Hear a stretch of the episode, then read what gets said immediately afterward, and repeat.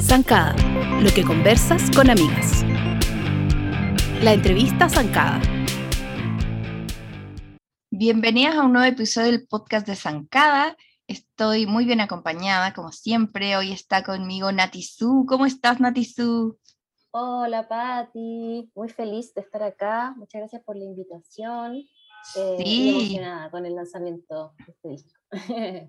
Eso, tienes que contarnos todo. Me encanta porque así tenemos un pretexto, porque como que siempre tú estás en Zancada, ge- en general, eh, tus novedades, Claro. siempre estamos ahí atentas. Pero ahora estás con nuevo material, eh, lo estuve escuchando, está bacán. Eh, conversábamos un poquito antes también de la gráfica, de la, de la imagen, las fotos y eso me encanta como el, eh, verte en, en redes, siento que es todo muy, muy real, como consecuente, digamos, como lo que yo escucho, lo que te leo, lo que, las fotos que veo. Y así que cuéntanos, cuéntanos eh, cómo va este lanzamiento, cómo lo tomas en este momento como híbrido que estamos, de cosas eh, presenciales o no, em, inspiraciones, todo. ¿Tienes micrófono abierto para contarnos Para todo? contar todo. Sí, Bueno, qué bacán, igual que desde fuera se vea como un relato visual más o menos redondito y que es acorde con el disco. Lo que te comentaba yo es que, claro, siempre esa parte es como, para mí al menos es la más difícil, voy a estornudar. Perdón. Em, porque, claro, como una está siempre en el área como creativa, composición, arreglos, producción musical, que es la parte como más dura y más, em, que requiere más tiempo y más trabajo de un disco, la parte visual a veces queda un poco atrás y mm, es difícil eh, poner, tener los ojos en tantas partes, tener como la mente también en tantas secciones y además los recursos, que siempre en el mundo de la música indie alternativa llamada Chile, los recursos siempre son súper, súper limitados. Entonces, bacán que eso se, se note ese esfuerzo de, de, de que hay un, de, de un relato visual, es lo que estoy tratando de hacer. Y bueno, y con respecto al disco, primero estoy súper contenta. eh, este disco fueron casi seis años de trabajo, tuvimos como cinco años trabajando con el Iván, con el productor musical, pero yo antes estuve trabajando solo un par de años con las composiciones y haciendo la preproducción. O sea, eh, haciendo base, arreglos con clarinetes, samples, loops vocales, eh, para tener maquetas bien avanzadas. A mí en general me gusta llegar con maquetas muy avanzadas. eh, y, y y es un disco que eh, como, lle- como lleva tanto tiempo siendo trabajado, ha pasado por varias distintas influencias. Yo cuando empecé el disco estaba súper pegada con Saint Vincent, y cuando terminamos el disco, o cuando ya estábamos llegando a la etapa final, estaba muy pegada con Solange, como que son bien disímiles quizás, eh, con los últimos dos discos de Solange. Eh, bien pegada con Bon Iver también, con el disco 22 A Million. Y ya hay influencias que son como trascendentales para mí, que están siempre. que- Yo sentí un par, ¿puedo decirlas? Sí, sí. a ver obvio, si le obvio. achunto. Eh, estuve escuchando lo nuevo y pensé en un momento en Radiohead y en Mm. otro en Lord. ¿Qué opinas? Ah, mira, buena. Sí, Radiohead, Radiohead también es una influencia así Ya. fuerte en mí. Así que de todas maneras hay algo de Radiohead. Lord, ¿sabéis qué? No la he escuchado nada. Así que yo creo que a Ah. lo mejor escuchamos, quizás escuchamos música parecida con Lord. Me tinca quizás tenemos influencias similares. Seguro que a Lord también le, le debe gustar Björk, por ejemplo. Pues o seguro. Fiona Apple también, ¿cachai? Me tinca. Entonces quizás por ahí va, pero me sé que me lo, me lo han dicho otras personas, así que... Así que Ah, a- dale una oportunidad. oreja sí, o sea, no la he escuchado no porque no me guste, sino que hay tanta música que sale constantemente y, que, y yo soy súper pegada, como que, por ejemplo, con el, los últimos dos discos de la Fiona Apple estuve pegada y pegada como más de un año. Y Ay, estoy yo me- igual, me es que son muy buenos. Música, mucha música, son increíbles, joyas, joyas de la música. Y cuando estoy muy pegada me cuesta como estar como, no soy de esas personas que es como novedades viernes, así que salió, no puedo. Es como que es demasiada información. Es como de a No, no picotear. Me cuesta, sí, me cuesta.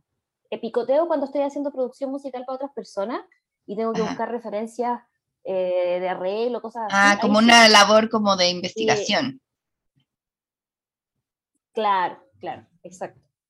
Em, y bueno, y con respecto al disco, hay un juego, estoy súper contenta, hoy día, lo, hoy día lo he escuchado harto yo también, porque es súper distinto escucharlo yo ahora que está listo y que salió al mundo. ¿Y qué sientes de escucharte? está increíble.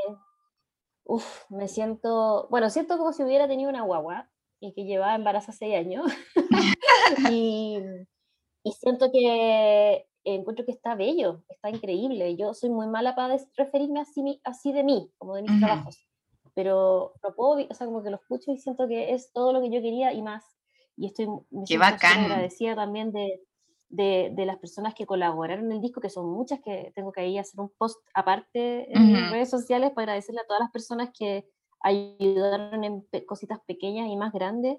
Em, y también me siento súper emocionada que salga en un momento como este, a pesar de que dudé en sacarlo en esta fecha por todo lo que está pasando como a nivel país, pero claro, como que ya tenía la fecha agenda hace rato, ya lo habíamos subido a todas las plataformas, o sea, como verlo era, era realmente muy difícil. No, y es como, ¿cuándo va a ser un em, buen momento? Tampoco sabes.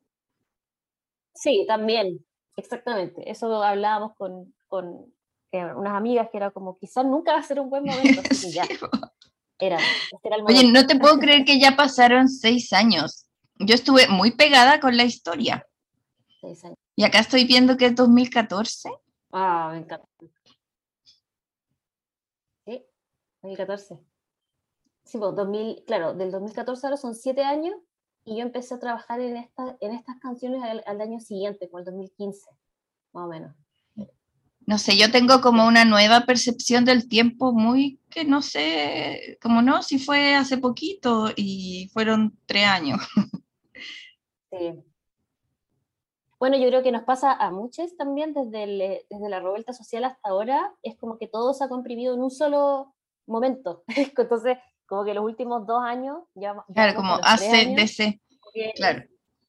Sí, es como que hubiera sido un solo momento, entonces se siente, yo creo que a todos nos está pasando y, con la pandemia se ha reforzado ese, ese, esa percepción muy extremadamente relativa y subjetiva del tiempo. Mm. A la gran mayoría siento que se nos ha pasado volando.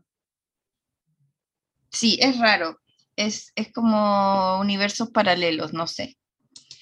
Oye, Nati, ¿y mm, cuál es el plan de difusión en este momento? lo estamos, estamos en conversaciones ahí con mi equipa, que mi equipa es Agencia Rebeldes, que son las cabras que me ayudan con prensa, que las amo. Secas. saludo siempre porque son unas secas. Eh, la Tania Mesa, que es mi manager. Eh, estamos ahí, em, tenemos como que a repensarlo un poco por todo lo que está pasando, por todo lo que va a pasar en la segunda vuelta, porque obviamente que en general soy súper activa políticamente, em, siempre estoy ahí metida en algo. Eh, y de ahora de cara a la segunda vuelta seguro que voy a estar, o sea, ya estoy súper metida en mil grupos de, de acción política por la campaña de Gabriel. O sea, tenemos que hacer ahí algunos ajustes, pero a mí lo que me gustaría es, eh, vamos a tener probablemente una primera etapa como de arte entrevista, ¿cachai? Harto live, y después a mí me gustaría, voy a hacer lo posible por encerrarme a ensayar para poder empezar a tocarlo en vivo, que mm, eso va a ser otra pega más porque... ¿Y te gusta? ¿Cuál es la parte más entretenida para ti? Como crear el disco, eh, lanzarlo, eh, tocar en vivo. Creo que tocarlo, o sea, la parte creativa del disco me gusta mucho, sobre todo al inicio, cuando está como, como con la página, entre comillas, en blanco, empiezas a, tocar cosas en guitarra, en piano, y empiezan a aparecer letras. Esa es la parte para mí más entretenida. Ya luego, cuando, cuando eh, las canciones están más avanzadas y está como en el medio del disco de producción musical y mezcla, esa parte es la más dura, es la que menos me gusta. Porque como, ay, ¿por qué me metí en esto? ¿Quién me manda? Es como que sentís que no vaya a terminar nunca, mm. ya mm, a esa altura, por lo general, ya estáis aburrida de las canciones, ¿cachai? Ya es como, ah, estas canciones, fome, empezáis a dudar. Eh, le debe pasar lo mismo, me imagino, a la gente que escribe libros, por ejemplo. Que o cuando editas videos, eh, también, tienes que editas y repites el mismo pedazo 80 veces, claro. Claro, editar una película debe ser terrible, mm. como toda de edición. Em, y luego, claro, y creo que el otro momento que me gusta mucho es cuando ya sale al mundo, como que empiezan a moverse, eh, se empieza a mover la energía, eh, es como que lo que, tú, lo que está en tu cabeza empieza a interactuar con el mundo concreto y eso es, es muy interesante de sentir y de observar. Y luego el montaje del disco siempre también es duro. No, es tan, o sea, es entretenido, pero es duro. Requiere mucho ¿Y cómo, ¿Cómo es tu participación ahí? ¿Eres, eres como que tienes súper claro lo que quieres, como bien directora de, de, todo el proyecto? ¿O buscas como te apoyas en gente que, que decide cosas? Por, lo general, siempre he sido bien directora. Estos últimos años me he apoyado más en personas, sobre todo en, en Iván, que, fue el productor del disco. hice la preproducción y él hizo la producción musical. Em, pero para los ensayos soy más, más jefa, quizás. Ahí soy más, em, más como de dirigir. Ahora, la verdad, no sé bien cómo va a ser. Yo creo que va a tener que ser una mezcla híbrida entre yo y Iván, porque como un disco mucho más electrónico que la historia, no, no es para tocar en banda, que es como lo que yo mejor sé hacer en términos de mm. dirección. Probablemente esto va a ser más sintetizadores y computadores. Entonces, mm, que eso requiere como otro tipo de conocimientos y de tiempo también. Entonces, y se presta para, para montajes como puesta en escenas más entretenidas también, o sea, no más entretenidas, sino como eh, innovadoras, si tú quieres, porque es como otra forma. sí. Yo creo que sí, a mí me gustaría mucho montar este disco con, con una puesta en escena lumínica así como interesante, ¿cachai? Como visuales, porque probablemente el formato no sea tan grande, quizás sea yo y una persona más nomás, o yo y una persona más, no creo que sea más que eso. Entonces, eh, y como el disco tiene, tiene, es bien dinámico, encuentro yo, como en términos rítmicos, en términos de momentos, también tiene como momentos álgidos, momentos más tranquilos, como que es bien, tiene mucho movimiento, creo que se, está ideal para irse en una bola este, visual eh, de escenario. Entretenida. ¿Y qué te pasa a ti, Nati, con estar así como on the spot, como tú eres la atención completa en el escenario? ¿Qué, qué pasa contigo como anímicamente? ¿Te mm, emociona, te excita, te, te desgasta? ya. Me desgasta, me cuesta, sí o sea, también me, también me gusta, caleta. Eh, tengo una, hay un dilema interno porque a mí me, gusta, pero me asusta. Me gusta como, me gusta la atención igual, si por algo soy artista de música, ¿cachai? Por algo siempre estoy tocando y, y, siempre estoy hablando en redes sociales y soy, tengo, tengo un poco ese bichito de ser un poco centro de mesa, pero a la vez tengo, tengo como mucha ansiedad social, de chica siempre como desde la adolescencia, que me pasa que me gusta mucho estar en público, hablar en público, pero también eso me genera ansiedad y pánico, ¿cachai? Entonces me cuesta. Es una, esta edad de mi vida aún no, no resuelvo bien.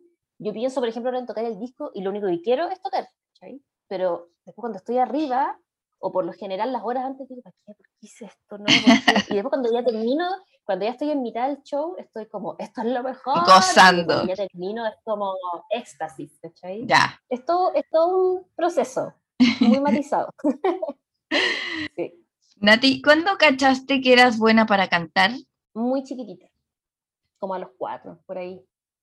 Em, mi mamá, bueno, mi mamá canta muy bien, mi papá también, y mi mamá eh, toca guitarra y canta súper Cuando yo era cuando estaba en su guata, ella tocaba todo el día. Ya. Y mis primeros recuerdos cantando son con ella y me acuerdo que, me acuerdo, tengo recuerdos de adultos, ¿cachai? Yo siendo, teniendo como cuatro o cinco años, diciéndole a mi mamá, oye, que canta bien, ¿cachai? Y mm. después ya, cuando tenía como seis años, me acuerdo que mis papás me llevaban como a sus carretes, que ahora yo entiendo que eran carretes, como cuando yo era chica, para mí eran propios viejos culiados. ahora, claro, cuando yo tenía cinco años, mi mamá era más chica que yo. eran unos lolos carreteando. Eran carretes, Eran unos, sí, y para mí eran como unos viejos, pero claro. Me acuerdo que me llevaban a sus carretes y me acuerdo que sus amigos, tengo una imagen muy clara de como que la nadie se para en una silla y cante. Y me acuerdo de pararme en una silla Ay, y qué tierna. Como, estaba la Catalina sentada, no sé, esa cuesta. eh, la Pericona cantaba también, y, era como, me acuerdo que era el, el, el, show porque yo se me enredaba la palabra Pericona con maricona. Entonces decía, la maricona se ha. Yo me acuerdo, no, no, no, es la Pericona. Pero claro, muy chica. Yo me acuerdo de muy chica ya estar como cantando y la gente, y me acuerdo como los amigos de mis papás como pidiéndome que cantara. Así que de chiquitita, de muy chiquitita. ¿Y cuándo te diste cuenta que eras buena para producir? Ah, eso fue hace muy poquito, yo creo. Em, o sea, primero pasé por una etapa en la que empecé a cachar que podía hacer arreglos, que sabía hacer arreglos, que fue cuando estaba estudiando música. Empecé a cachar que podía hacer arreglos, que tenía buen oído para eso, pero claro, la producción implica más que arreglos, es, algo, es como más, más amplio aún. Yo creo que eso lo descubrí haciendo la historia, en 2012, 2013 por ahí. Eh, yo nunca había producido un disco, estaba recién entendiendo bien la figura del productor, del productor musical, y, y, en la historia primero partí pidiéndole a Felipe Cadenazo que lo produjera porque yo no me sentía segura y a medida que avanzábamos yo empecé a cachar que yo estaba tomando las, decisiones y el Felipe además que es una persona muy amable era como Nati, dale, la tenía. Y al final terminé produciendo ese disco casi entero yo con el apoyo emocional y la visión de Cadenazo ahí como empujándome y diciéndome confía. Qué bacán. Y, ahí me di cuenta que podía, Y ahí eh, pero ahí en ese momento no me lo propuse a, a trabajar en eso. Solo o sea, fue haciéndolo. Mi música. Sí, fue como haciéndolo, sí. No fue una decisión como, desde ahora empiezo a producir, no. Fue como haciéndolo y observando. Y en, en, el disco nuevo, eh, tú me dices que hiciste preproducción y, la, y no la producción. Eso es como porque es demasiado eh, o porque estás muy inmersa y prefieres también un aporte de otra persona. Lo que pasa es que este disco en particular, em, yo sabía que era más complejo que la historia, en términos, em, en términos sonoros, en términos de estructura y de capas. Mi visión ya era más, mucho más compleja lo, lo que yo quería que la historia. Y si bien la preproducción es harta pega también, porque eh, la preproducción, bueno, depende de cada persona, pero en mi caso es que yo armo las canciones primero en guitarra y luego ya empiezo a hacer arreglos de bajo, bases, voces, clarinete, teclado, sintes, ¿cachai? Y después, es, y después la etapa de producción musical, o sea, preproducción igual es parte de la producción musical, pero yo le digo preproducción porque pasó harto rato igual entre que empezáramos a trabajar con el Iván. Em, y en la producción musical, claro, como que tomamos esto con el Iván, lo empezamos a, mm, a someter a esta visión que yo tenía, que se la transmitía al Iván y que el Iván, por supuesto, entendió muy bien, además nos gustan cosas muy similares, y empezó todo este proceso de encontrar estas capas, estos sonidos, estos samples, que nos tomó años, la verdad. Em, y claro, eh, fue, tan, fue tan denso que yo no, yo no podía estar eh, como a cargo sola, porque de todo, la perspectiva completamente. ¿Cachai? Entonces, si bien las, sesiones de producción musical casi siempre estábamos juntos, no era como que yo le mandé todo al Iván y fue como trabaja y yo me desligo, no, estuvimos harto rato, harto rato trabajando eh, eh, así como juntos en el estudio, probando cosas, harta conversa también, mucha conversa intelectual, a veces ni siquiera sentándonos en el estudio, sino que conversando, oye, este disco, qué bueno es esto, qué buena esta parte, con un café, básicamente. Y después hubo una parte que el Iván ya, yo ya estaba hastiada del disco, como que ya no podía, ya llevaba, por ejemplo, cuatro años escuchando las mismas canciones, yo ya estaba, produciendo, ya estaba empezando a componer canciones para otro disco, que, que de hecho ya lo tengo aquí, ya está, el, disco que viene. Y ahí ya el Iván fue como, ¿sabéis que Nati? Dame un tiempo a mí solo con las canciones. Y ahí fue como, ya sabéis que ya llevábamos harto avanzado, pero faltaba como una vuelta más. Y esa vuelta extra, y le dije a Iván, ¿sabéis que dale tú? Porque yo ya, ya, ya, estaba empezando a odiar las canciones, obvio, si ya llevaba, imagínate, no sé, cientos de veces. Claro, como agotamiento. Sí. Y así fue, así fue el proceso de preproducción y producción, más o menos, a muy grande. Qué entretenido. Oye, a mí me gusta hacer como ir a los básicos, a veces como a, las, como a la parte nerd de las profesiones para ampliarla a los que no estudiamos música, que no sabemos los términos, eh, nos gusta la música. Yo siempre digo como yo no sé tocar ni un instrumento, pero amo la música, así como un, un, un eh, no soy un chef, pero me gusta comer. ¿cachai? Claro. Como que esa es la... Y no necesito saber, pero eh, me gustaría que nos explicaras, así como a los mortales no músicos, un- el concepto a grandes rasgos, como el concepto de qué es un arreglo y el, Ah, lo que es tu trabajo, lo que es el trabajo de producción. Simple, no me tenéis que dar la cátedra. Sí, lo voy a hacer, lo voy a explicar lo más simple posible. Ya, Ya. Por ejemplo, yo tengo una canción, no sé, por ejemplo, Paisaje, que es una canción que está en este disco. Ujú. Yo primero lo que hice fue tocar unos acordes. Siempre hay algo en ti que me... ¿Cachai? Ya. Acordes, voz, listo. Esa es como etapa uno. Ya. Después, ya, yo grabé eso. Grabé la guitarra, grabé la voz. Y le escucho esto que grabé y digo, ay, aquí debería haber un siempre hay algo en ti que me... Ya, eso ya son arreglos, ¿cachai? Esa segunda voz. Después digo, ay, aquí podría haber un, podría haber un clarinete que vaya haciendo...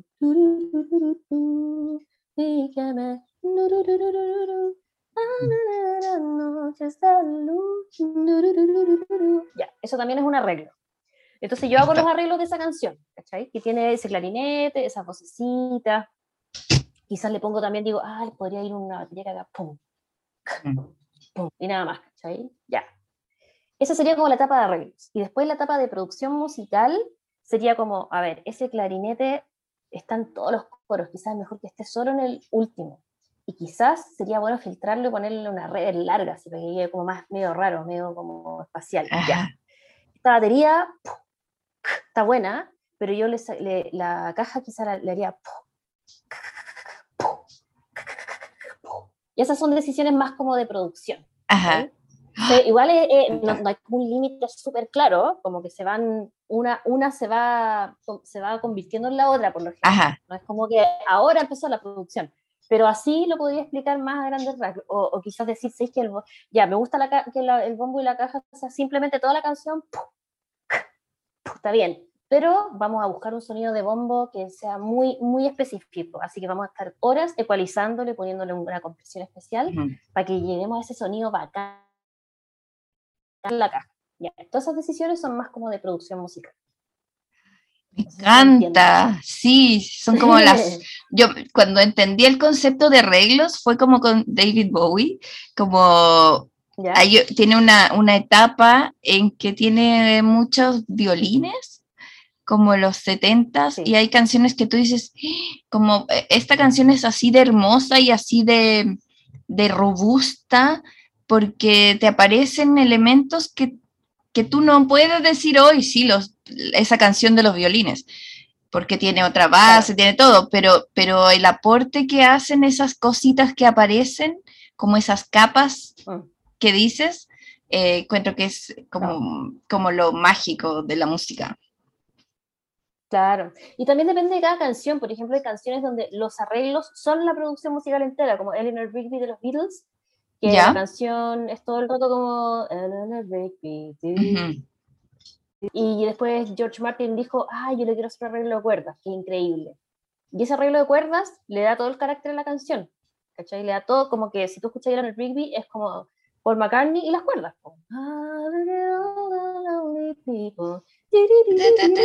¿No es cierto? Entonces, ahí en ese caso, como que los arreglos es toda la producción musical. Mm. Hay otras canciones donde probablemente la, el, el compositor hace voz y guitarra, después hay otra persona que hace solo arreglos de cuerdas y vientos, y después hay otra persona que hace esta producción musical, mete baterías, sintetizadores, y después hay otra persona que mezcla y así. Depende mucho de cada proyecto y de cada canción también. Y por eso pueden pasar seis años. Fácilmente. Seis años no es nada. Bueno, la Fiona, la Fiona se demora como 10, Diez 7. más o menos, o Sí. más, sí. sí. Eh, Portishead también, ese disco Third, que para mí es como una joya de la música, también se demoraron 10 años sacarlo. Ay, me encanta 10 años. Portishead. Eh, Creo que ya descubrí pasado 10 años de ese disco. de más. Descubrí una canción de Portishead que no cachaba que se llama The Rip. ¿La cachai? Oh, y la descubrí como en un documental. Una joya. Mm, no es que la cagó. Como que me pongo a llorar de la nada, así de puro de bella que es. ¿Hay escuchado a Radiohead tocando ese tema de, de ellos? No. Hay un, voy a hay un video de, de Tom York con Johnny Greenwood que están como en, están como en el camarín, parece, esperando tocar en otro lugar. Ah, como echando lugar. la talla. Y lo tocan todo. Lo voy a buscar. ¿Tú cachai que yo amo Ah, ese Radiohead? bueno, ese disco. sí, igual. A- Amo Ah, sí, Radiohead, pero fan, no lo fan, puedo, no lo puedo escuchar eh, AM, porque si no mi, mi ánimo Ah, eh, se altera. Entonces tengo que, y porque Sí. no puedo escuchar una canción, sino que como que quedo con hambre y quiero más y más y más. Entonces al pegarme, Claro. eh, ahí ya mi día cambió.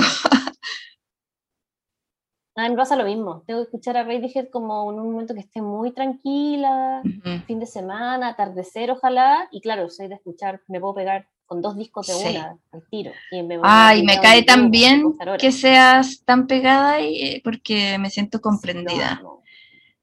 Es que hay demasiada información ahí, hermosa. Son Sí. Qué bacán, Nati. Déjanos las coordenadas para escucharte, cómo se llama el disco, dónde está y tus redes. Ya. Bueno, eh, amigues, eh, acabo de estrenar un disco que se llama Hay un Fuego. Lo pueden buscar en Spotify.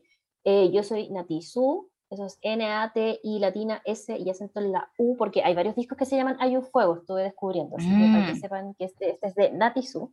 Están todas las plataformas, en Spotify, YouTube, Amazon, Apple, todo. Em, Estupendo. y mi, eh, mi Instagram es arroba guion bajo natizu, sin acento obviamente. Twitter lo mismo y Facebook natizu. Así, tal cual. Ya, súper. Hay un fuego, hay un fuego con H. Compártanlo. Sí, hay un fuego.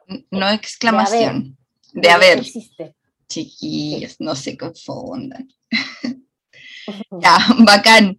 Nati, te agradezco un montón tu tiempo y la- eh, me quedo con ganas de seguir conversando y preguntarte cosas. Eh, ya te haremos otra entrevista más adelante. Hagamos una entrevista de versión extendida otro día. Súper. Un beso grande, Nati. Muchas gracias por la invitación. Besitos. Felicidades. Chao. Zancada, lo que conversas con amigas. Hola, Vale Mary, ¿cómo estás? Hola Pati, tanto tiempo. Sí, mucho tiempo. Es que yo sé que has estado muy ocupada y quiero que me cuentes todo sobre eso. A una semana, ¿qué una semana? ¿Cuatro días? ¿Tres días de campaña? ¿Cuatro? Sí, el jueves es el cierre de campaña. Ya, estamos grabando esto el día lunes y la Vale está full puerta a puerta, volanteo, banderazo, todo. Entonces quiero que me cuentes como de primera fuente tu experiencia, qué es lo que, lo que más te gusta hacer, por qué lo haces y, y sobre todo, qué es lo que tú lees en las personas indecisas. Ya. Em, sí, bueno, en verdad, o sea, con mi mamá también estamos las dos full haciendo campaña, como, y la motivación es que no salga casta. O sea, también nos encanta Boric, bueno, a ti también, desde que estaba juntando las firmas andábamos Ujú. ahí, ay, ¿cuánto le queda? ¿Cuánto le queda? Pero, mm, y me encanta su programa y encuentro que es muy bueno, pero eh, así como la movida a hacer campaña y dedicarle todas estas semanas a eso, es eh, porque estamos cagadas de miedo. po. Ujú. Em, así que, así que nada, ahí, o sea, no soy la única que está así, como ahora que pasó Casta segunda vuelta, se activaron muchas cosas, entonces igual ha sido bacán como ver como la reactivación de la organización social que hubo un poquito también para el estallido. Em, porque hay muchas cosas autoconvocadas, eh, no sé, todo ha tenido al convocatorias súper altas como de la campaña. Ponte en el Comando de Providencia, que hay un montón de gente, se organizó algo para el fin de semana, salir de Providencia, salir de Santiago o algunas comunas de Santiago como más periféricas para apoyar los comandos de esas comunas. Y éramos más de 300 inscritos que salimos.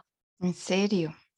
¿cachai? Y eso es solo de Providencia, y en las otras comunas también han estado full puerta a puerta, en regiones también, entonces... Súper organizados, además. Sí, Porque no, ¿qué hacéis con tanta gente? Y esto lo hacen a través de grupos de WhatsApp. Grupos de WhatsApp, mail, Instagram, todo. Claro, Oye, ¿y por qué salir de Providencia siendo que nuestra comuna es tan facha?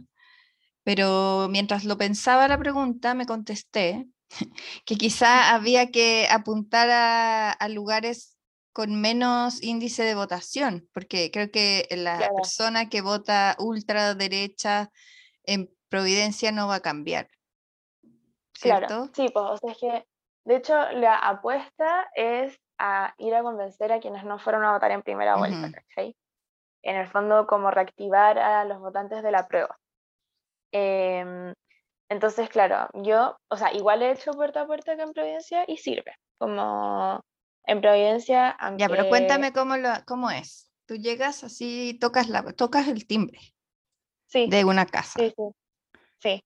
¿Y vais sola Y o van de a dos? Eh, no, o sea, como que nos dividimos en grupos según cuántas personas sean y ahí vayan en pareja. Y de Ya. repente em, se queda una conversando y la otra va a la casa de al lado, o van las dos personas juntas. Ya, pero y es bueno ahí estar toc, toc, de a dos, porque hay gente violenta. Nos Ah, ha tocado ¿te también. ha tocado? Em, sí, pero en Providencia nomás, en otros lados no. ¿Pero qué Em, te dice? te ¿Como la váyanse y garabatos? Sí, que, que yo no viví la UP, no sé lo que es, el comunismo, le hace mal al Mm. país, no sé qué. Y con esas personas ya, chao, como en verdad no, no tenemos nada que hablar, no, no hay, no hay esperanza.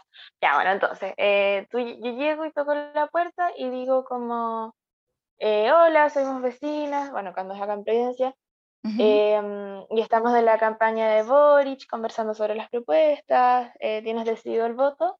Como un poco eso. Y ahí, bueno, mucha gente te dice, sí, voto por Boric, tranqui, vayan. Y ahí la segunda parte es, ya, convence a alguien que esté indeciso de que vote por Boric y dejo igual el volante como con las propuestas porque son argumentos para que esa persona pueda convencer. ¿Y la mayoría de la gente es como escéptica o receptiva? A mí me ha sorprendido que la gente le, le gusta conversar. Ya. Como, porque también cuando la gente está indecisa, es como, como ya, cuéntame, como, ¿por qué estás indecisa, cachai? Mm. Y ahí la gente se lanza a hablar, o sea, yo tengo que cortar la conversación porque no me puedo quedar dos horas conversando con, con cada persona, ¿cachai? Pero em, como que también es, o sea, es, ya, es un objetivo claro que es ganar votos para Boric, pero también es ir haciendo política como, como en la calle y conversar, no sé, también la gente que no vota tiene sus razones, ¿cachai? Como em, que sean escuchadas. Yo como que siento que a la gente le gusta hablar. Bueno, también hay gente que no quiere hablar y te dice que no y, y está bien, pues. Tú eres buena conversadora, Pero- además. Sí, sí, no, y, y soy terrible, como que me puedo quedar dos horas conversando con alguien. Te tienen que ir a Pero sacar. ¿Y se quedan como en la puerta sí, de la casa? sí, me pasó una vez que una señora me, me invitó a pasar y ahí, y ahí pasé y nos quedamos conversando harto rato. Ella eh, no había ido a votar en primera vuelta y básicamente pensaba igual que Boric, como, mm, no sé, hablábamos del tema del, de agua y se puso a llorar como pensando en el tema de una escuela en Petorca que tuvo que cerrar porque no tenía agua ¿En por un día o dos. ¿Cachai? Se puso a llorar, como, como que todo el tema del medio ambiente la conmovió un montón, pero no votaba porque no. em, nada, pues hay igual falta de fe, o sea, de confianza en los políticos, Ah. no sé qué. Entonces, Como no sirve de Em, nada mi voto, pensaba. claro, o no estaba como necesariamente tan enterado de los programas, pero. ¿Tú sientes que has mm, ganado votos? Sí, Ya, caleta. ya. Qué bacán. Sí. No, de hecho, ayer creo que di vuelta a dos votos de cast. ¿En serio, vale? Sí. Ya, Sí, la raja es que este un trabajo de hormiga. Ya. O sea, era porque no les gustaba Boric. O porque por- sentían que tenían más donde elegir, no sé. No, pero igual heavy. Es por, por la campaña del terror que están haciendo Ujú. y por todas las fake news, de verdad. O sea, eh, hacer o puerta a puerta o volanteo, como lo importante es como conversar, ¿cachai? Más que pasar el volante. Pero haciendo cualquiera de esas dos cosas, lo que más hay que hacer es como escuchar y desmentir fake news, te juro. Eh, Eso me gustaría que aprovechemos, que, me- que me cuentes como la típica cosa que te dicen, como ahora una amiga decía que, que una señora le dijo, no, que el, que el Boric, que se fue a pelear, a, a pegarle a gente a Plaza Italia, era como, no, como que eran unos montajes de unas fotos que salía como con otro fondo en, una vez que hubo, eh, como que hay barro atrás y le, la editaron Sí. y le pusieron a la gente peleando atrás, que es Mm. demasiado absurdo. Eh, cuéntame cuál- cuáles son las que más te ha tocado desmentir y para desmentirlas también acá. em, mucho de desprestigio de la convención, porque en el fondo, o sea, yo como ya que llevo no sé cuántos días, como que igual ya tengo los argumentos muy armados, uno es como que las personas que votaron a prueba tienen que votar por Boric, ¿cachai? Y ahí mm, eh, decir que Casta está en contra y que él solito puede boicotear la convención si es que le dan ganas, bla, bla, bla, bla, bla. Y ahí en eso mucha gente ya, pero es que los de la Constitución el otro día se gastaron 80 millones en un almuerzo. Como no, como con cueva les han dado sándwiches y es Piñera el que está ahí con las platas y se los ha estado tratando de caer por donde pueda. O ese carrete que se inventaron que habían hecho. Entonces, mucho de la, de la convención. Y ahí también como, como decirle a la gente como dónde pueden ver información sobre lo que ha ido avanzando la convención. Porque eh, ¿Y dónde les recomiendas seguir eso? Hay una página que es chileconstituyente.cl, algo así. Ujú, ujú. Y ahí, y también Ponte Latria hace, hace una cuenta pública semanal con la Patricia Politzer también, no me acuerdo con quién más, y que cuentan los avances. Ya. Em, entonces esas, esas dos cosas. Y también eh, que, sí, también es fake news, pero es como esta cuestión de Chilezuela, y es como, para que eso suceda, uno, los militares tendrían que estar con la izquierda, eso nunca va a pasar en este país, el programa es de centro izquierda, lo que se hace en Europa. ¿cachai? Hay un anticomunismo demasiado fuerte, entonces, como, No, y que creen que Boric es comunista. claro, como primera, como punto básico que está como mal entendido. claro, y es como, el Partido Comunista es uno como de los ocho partidos que están ahora en la alianza con, con Boric, es que, no sé, a mí como, más que que Boric no sea comunista, me choca un montón que hay un rechazo al comunismo más fuerte que un antipinochetismo.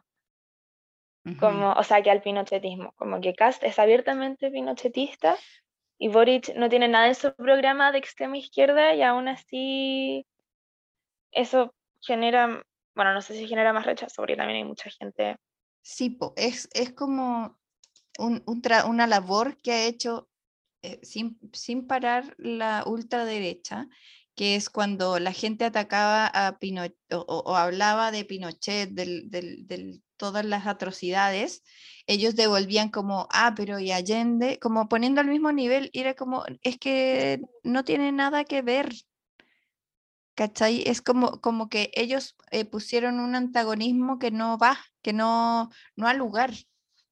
Entonces es lo mismo, como eh, así que eso, es como desmentir igual hartas cosas, también em, otra, otra fake news harta es como lo del tema de las pensiones que van a expropiar los fondos para hacer un fondo común, ¿cachai? Como decir que la propuesta no es esa, que los fondos personales no se tocan, sino que pasan a un, a un ente del Estado, ¿cachai? Como ese tipo de cosas.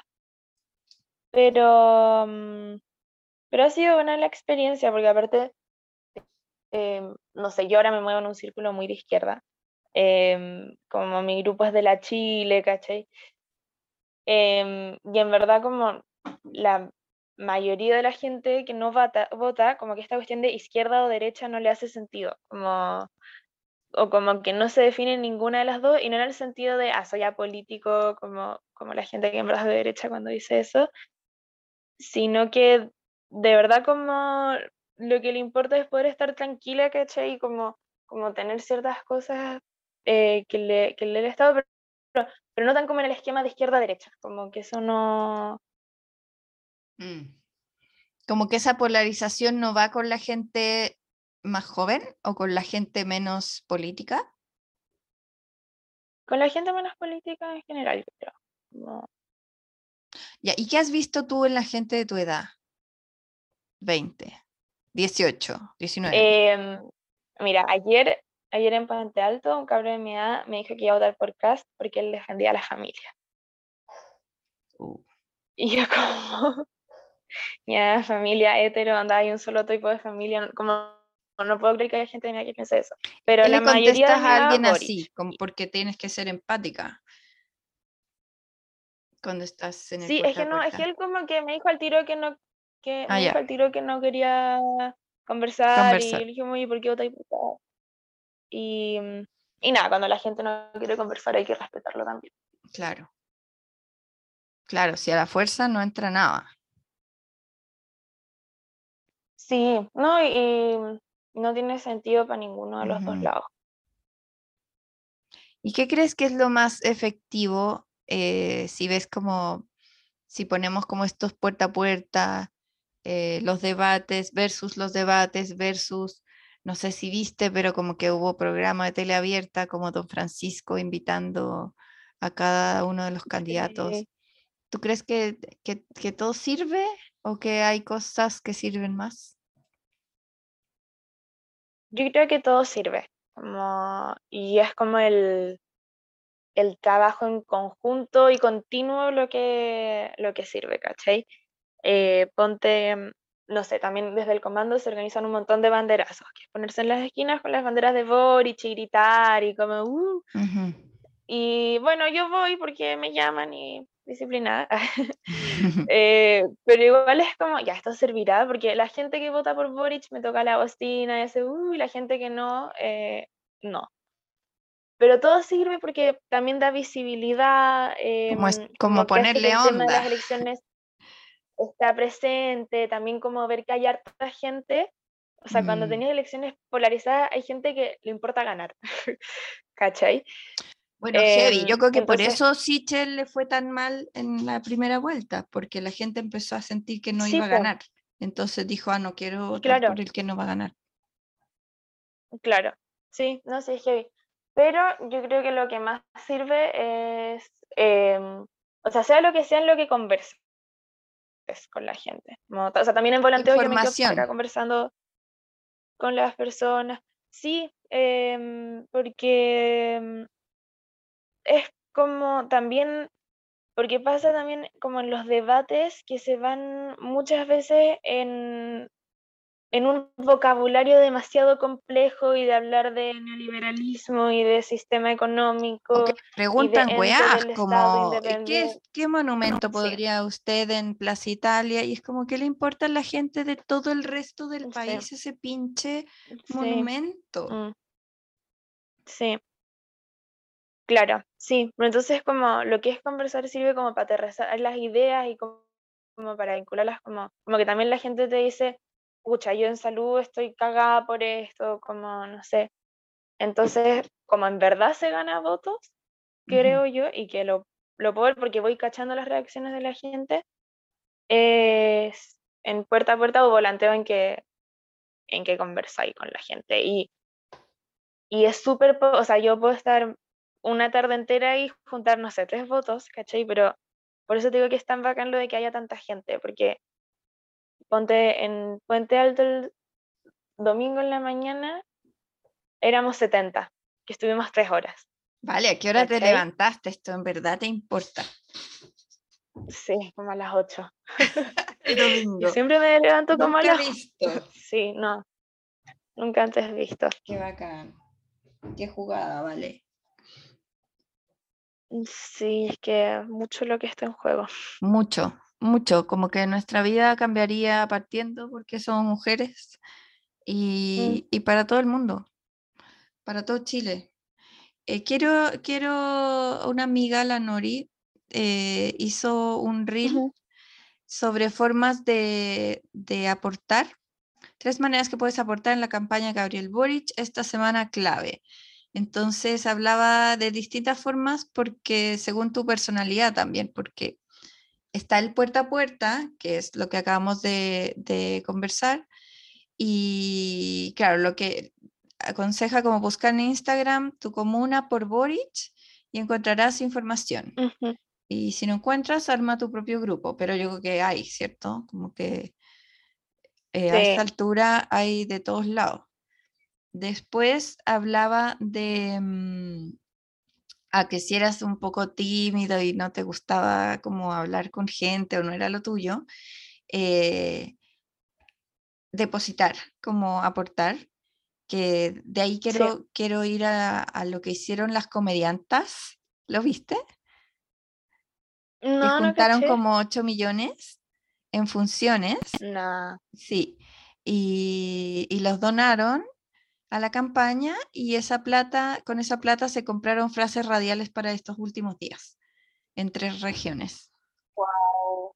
Sí, Qué secas. Vi como que lo vi en el Instagram de la Paloma Salas, pues arroba pobre cabra, y, y están un montón, está la, la, la Javiera Contador, la Jani Dueñas, la Paloma, y bueno, ahí voy a revisar las otras, pero encontré bacán, fue como, ya, esto es lo que yo sé hacer, esto así puedo aportar y cada quien desde, desde donde puede. Y lo otro Y qué bacán. importante, sí, qué bacán la forma, porque es un trabajo de hormiga, todo es un trabajo de hormiga, me las imaginé yendo a cada función, cada una, ¿cachai? Como juntando, son entradas que no son tan caras, eh, muy, muy jugadas me parecieron. Sí. Y lo que otro, está todo el mundo poniéndose a disposición como con lo que sabe hacer. sí, Y totalmente. Encuentro tan buena onda, también me hice una polera muy bacán de un lugar que se llama Chilean, arro- en Instagram, arroba Chilean, guion bajo, meme, guion bajo, atelier, eh, que compartieron el original de una polera que es una referencia a una portada de, de un disco de Sonic Youth, y, y- pero en verdad en, el- en- en su versión, que es muy, está muy bien hecha, eh, son Boric y la Isquia en un auto, eh, con una, una leyenda que habla de, de uno de los objetivos. Está buenísima, métanse ahí a, a esa polera. cuenta. Y no me la voy a sacar, voy a estar así como lavándola en la noche esta semana. Oye, sí, yo estoy igual con mi polera de Boric, ya está como cocinita. Y la mandamos a hacer a Cinto Polera, que por pasando el dato, están con harto que hacer, pero igual eh, ahí las hicimos, las tuyas y las mías. Y, y bolsos vi, bolsos les vi a Sí. ustedes. Vi a la Belina el otro día Sí. con un bolso. Muy bien. Sí, andamos re- regalando, es que son un éxito, te juro, la gente me pide en ¿Los la calle. bolsos? Sí. La. Y mi mamá mandó a hacer un montón. Y cuando me piden, es como, ya te doy, pero ¿me juras que lo vas a usar todo el día? Es la idea, ¿cachai?